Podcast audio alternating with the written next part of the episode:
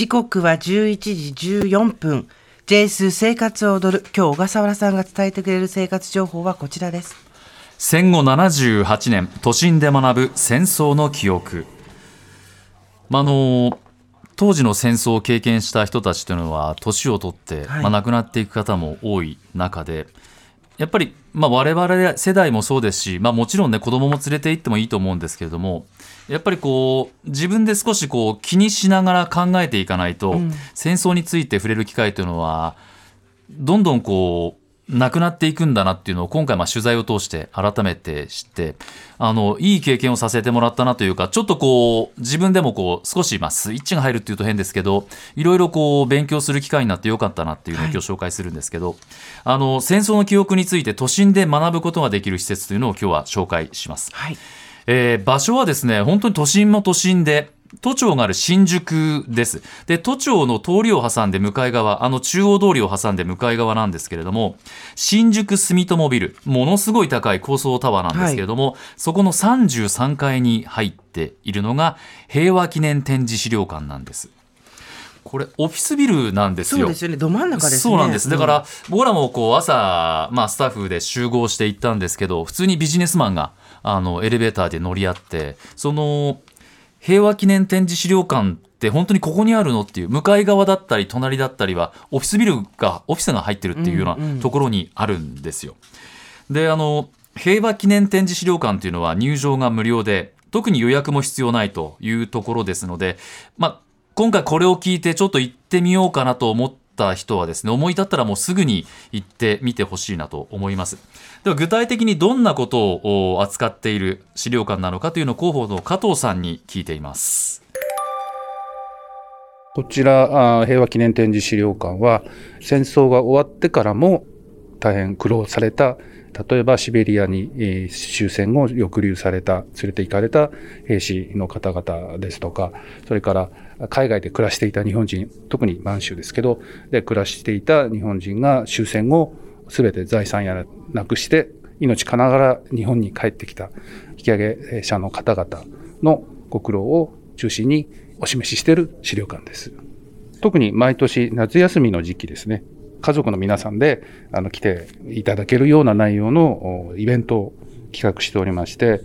今年はワークショップですとか、新聞作り、いわゆる平和記念新聞作りというんですかね、この資料館のことを学んでいただいて、新聞を作っていただくという、子どもたちの自由研究向けの企画なんかもしてます。まあ、あの今あー広報の加藤さんが話していた通りですねこの平和記念資料お展示資料館が主に扱っているのは戦争が終わってからだったからですから、まあ、戦争に行って引き上げてきた人あるいは、まあ、その後おシベリアなどで、まあ、戦後強制労働させられて抑留された、まあ、ラーゲリより愛を込めてという映画がありましたけど、はい。まあ、ラーゲリというのが、まあ、その強制労働者たちがあー暮らしていたところになるんですけどあとはまあ海外から引き上げてきた、まあ、中国で残留孤児なんていうのもありましたけれども、まあ、そういったことをこうおこの資料館では学ぶことができます。ですからまあ8月15日の以降、まあ、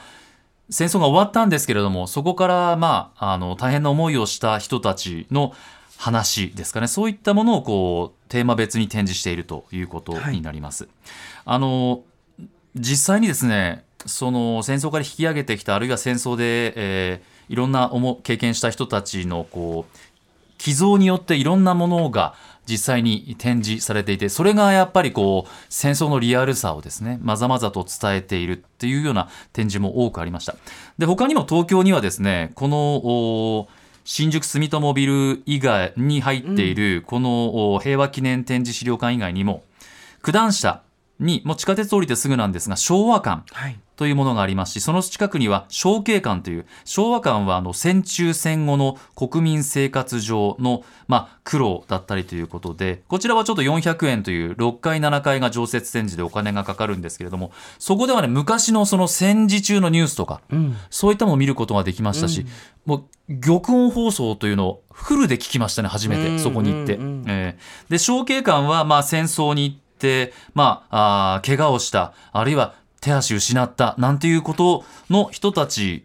もお描いたというか、その展示のお資料館になります。実はうちの祖父もですね、うん戦争に行って片方の目を実は失ったという人で、まあ、少尉軍人と言われる人だったんですけれども、まあそういったことを学ぶ意味でも、ちょっと僕もここ、昭和館と昭慶館にはですね、あの、今回の取材終わったすぐ後に行ってみましたあ。そうだったうんん、ですね。あの本当あの、今回まあいろいろですね回っていろいろ勉強することができてよかったなと思います。でちなみにですねこの今日紹介している、えー平和記念展示資料館には解説員や学芸員の人がいます。で時間さえその方々空いていれば展示内容の説明をしながら一緒に回ってくれます。ですから確実にそういう人と一緒に回ってこういろいろ知りたいという場合は事前の申し込みが必要ですが、まあ、あの、行ってみてどうですかって聞いてみても、あの、空いていれば、あ、あの、気さくに応じてくれるそうなので、そのあたりは、あの、聞いてみればいいと思います。もちろん団体での申し込みも可能ということです。実際に私も、あの、学芸員の川口さんという女性に説明をしてもらいながら回りましたので、その模様を聞いてください。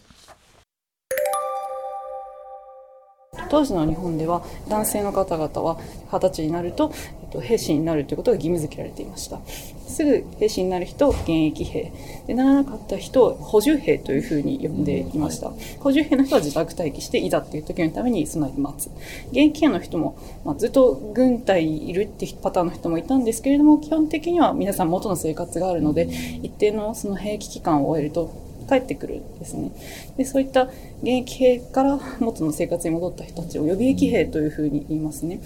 で、えっと、戦争が行われていない平時の時は皆さん自宅で待っていれば、普通の生活をしていればいいんですけれども、戦争が激しくなってくると、やはり悲しいですけど、兵士の数が足りなくなったり、大きな作戦を動かさなければならないっていう時に発行されるのがこちらの臨時招集令状、赤紙という資料実際のあ、そうですね、ものになってきます。ちなみにこちらは、そちらに立っているお人形さんのモデルとなった石橋武美さんという方にはい届けられたものになっています。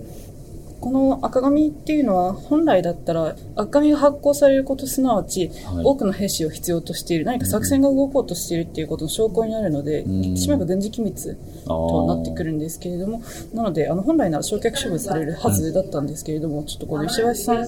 ちょっといろいろな事情があって赤紙を残ったまま終戦を迎えられたっていうこともあって、ちょっと佐賀の方に巡回展に行った時に、その提供していただいたっていう風な縁のある資料になってまいります。こちらに展示してあるのが、えっ、と、一般的な陸軍の歩兵の持っていた装備と、はい。それから陸軍の歩兵の軍服になってくるんですけど、2点の軍服並べてるっていうのは比較してみていただきたいっていう意図のある展示でして、と左側の方が、えっと昭和14年、1939年に作られたものに対して、右側は昭和の19年、5年後に作られたものになっていて、パッと見て、こう、布の質感とかが、こう全然変わってきてる。あ、そう、ボタンもそうですね。ボタンも。ね。それ通りです。あの、左は金属に対して、右はおそらく樹脂かなと思うんですけど、うん。代用品のものが使われている。それほどの、こう、物資不足に悩まされていたっていうことが、比較してわかるっていう風な展示になっています。抑留に関してはですね、ええ。えっと、兵士の方々の中で、あの、ソ連軍の侵攻した地域にいた人たちが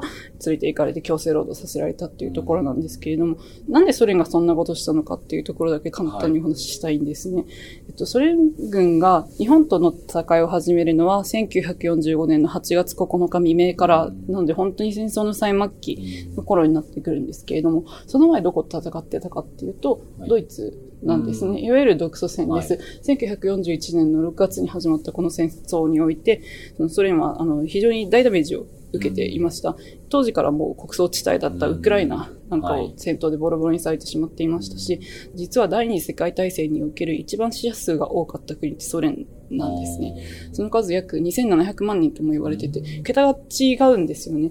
で、その亡くなった方々っていうのは主に兵士の方になってくるので、あの戦後復興の担い手となるはずだった若い男性の方々がたくさん亡くなってしまった。ー。じゃあどうしようっていう風になった時に、じゃあ他国の兵士を使いましょうという風な話になっていって、まずはドイツの兵士を連れていくところから始まっているんですね。で、他にもベルギーやポーランドなどいろんな人を連れて行った後、一番最後のグループが日本の兵士という風な流れになってきます。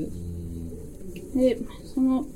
日本の兵士の人たちを連れていくっていうのが決まった時の公文書が本物はロシアの公文書館さんの方にあります。まあ1945年の8月23日に出された極秘文書ですね。えっと、一番目のところに日本人の捕虜の50万の受け入れ収容っていうのをしていきましょうっていうふうなことが、これで決められたっていうふうな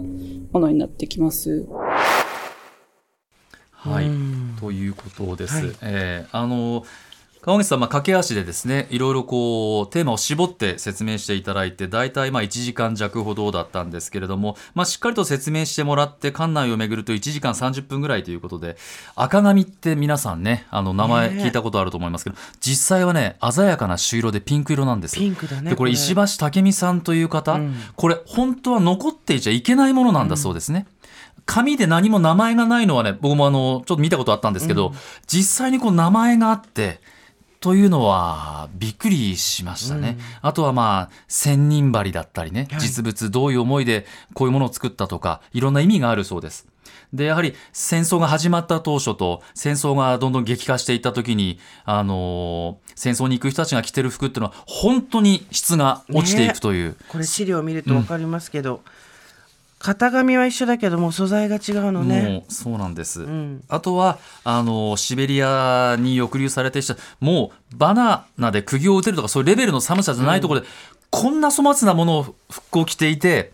労働させられていたのかとかね、食べるその黒パンというものはこういうものなんですっていうのをもう見ることができましたし、兵士が20キロを担いでこう歩くとかって言ってもその20キロとわからないんですけど実際にこれぐらいの重さだっていうことも体験できたりとかということもありました、まあ、ぜひねこういった学芸員の人に話を聞きながら一方通行ではないいろいろこう質問しながら回ってみるというのは非常に良かったなと思います。ねえその戦争が終わったと思っていたら終わらなかったそのソ連の侵攻があって、うん。実際に57万人以上はい。の日本人が抑留されて労働に従事させられて57万人ですからね。そうなんです。そのうち5万人ぐらい亡くなってしまったんですよね、うん。5万5千人でしょそうです。いやーもう私たちよりずっと若い下手したらもうこの世代になると私たちの子供ぐらいの10代後半20代前半ぐらいの子たちも言ってたと思うともう胸が痛いですよね本当に。そうですうね、ん。実際にですね、まあ、あの東京新宿まで行けないという人もいると思うんですけどバーチャル資料館というものもやっています、あの資料館に、まあ、来られないという人はですね、うん。えー自宅でも資料館の様子を見ていただけるようにということの取り組みも行っていますまあ、あるいはまあ来る前に事前学習をするという意味でもこれを使ってくださいということなんですが、まあ、常設展示の部分は全て見られると企画展は見ることができないということですけれどもこちらも利用してください。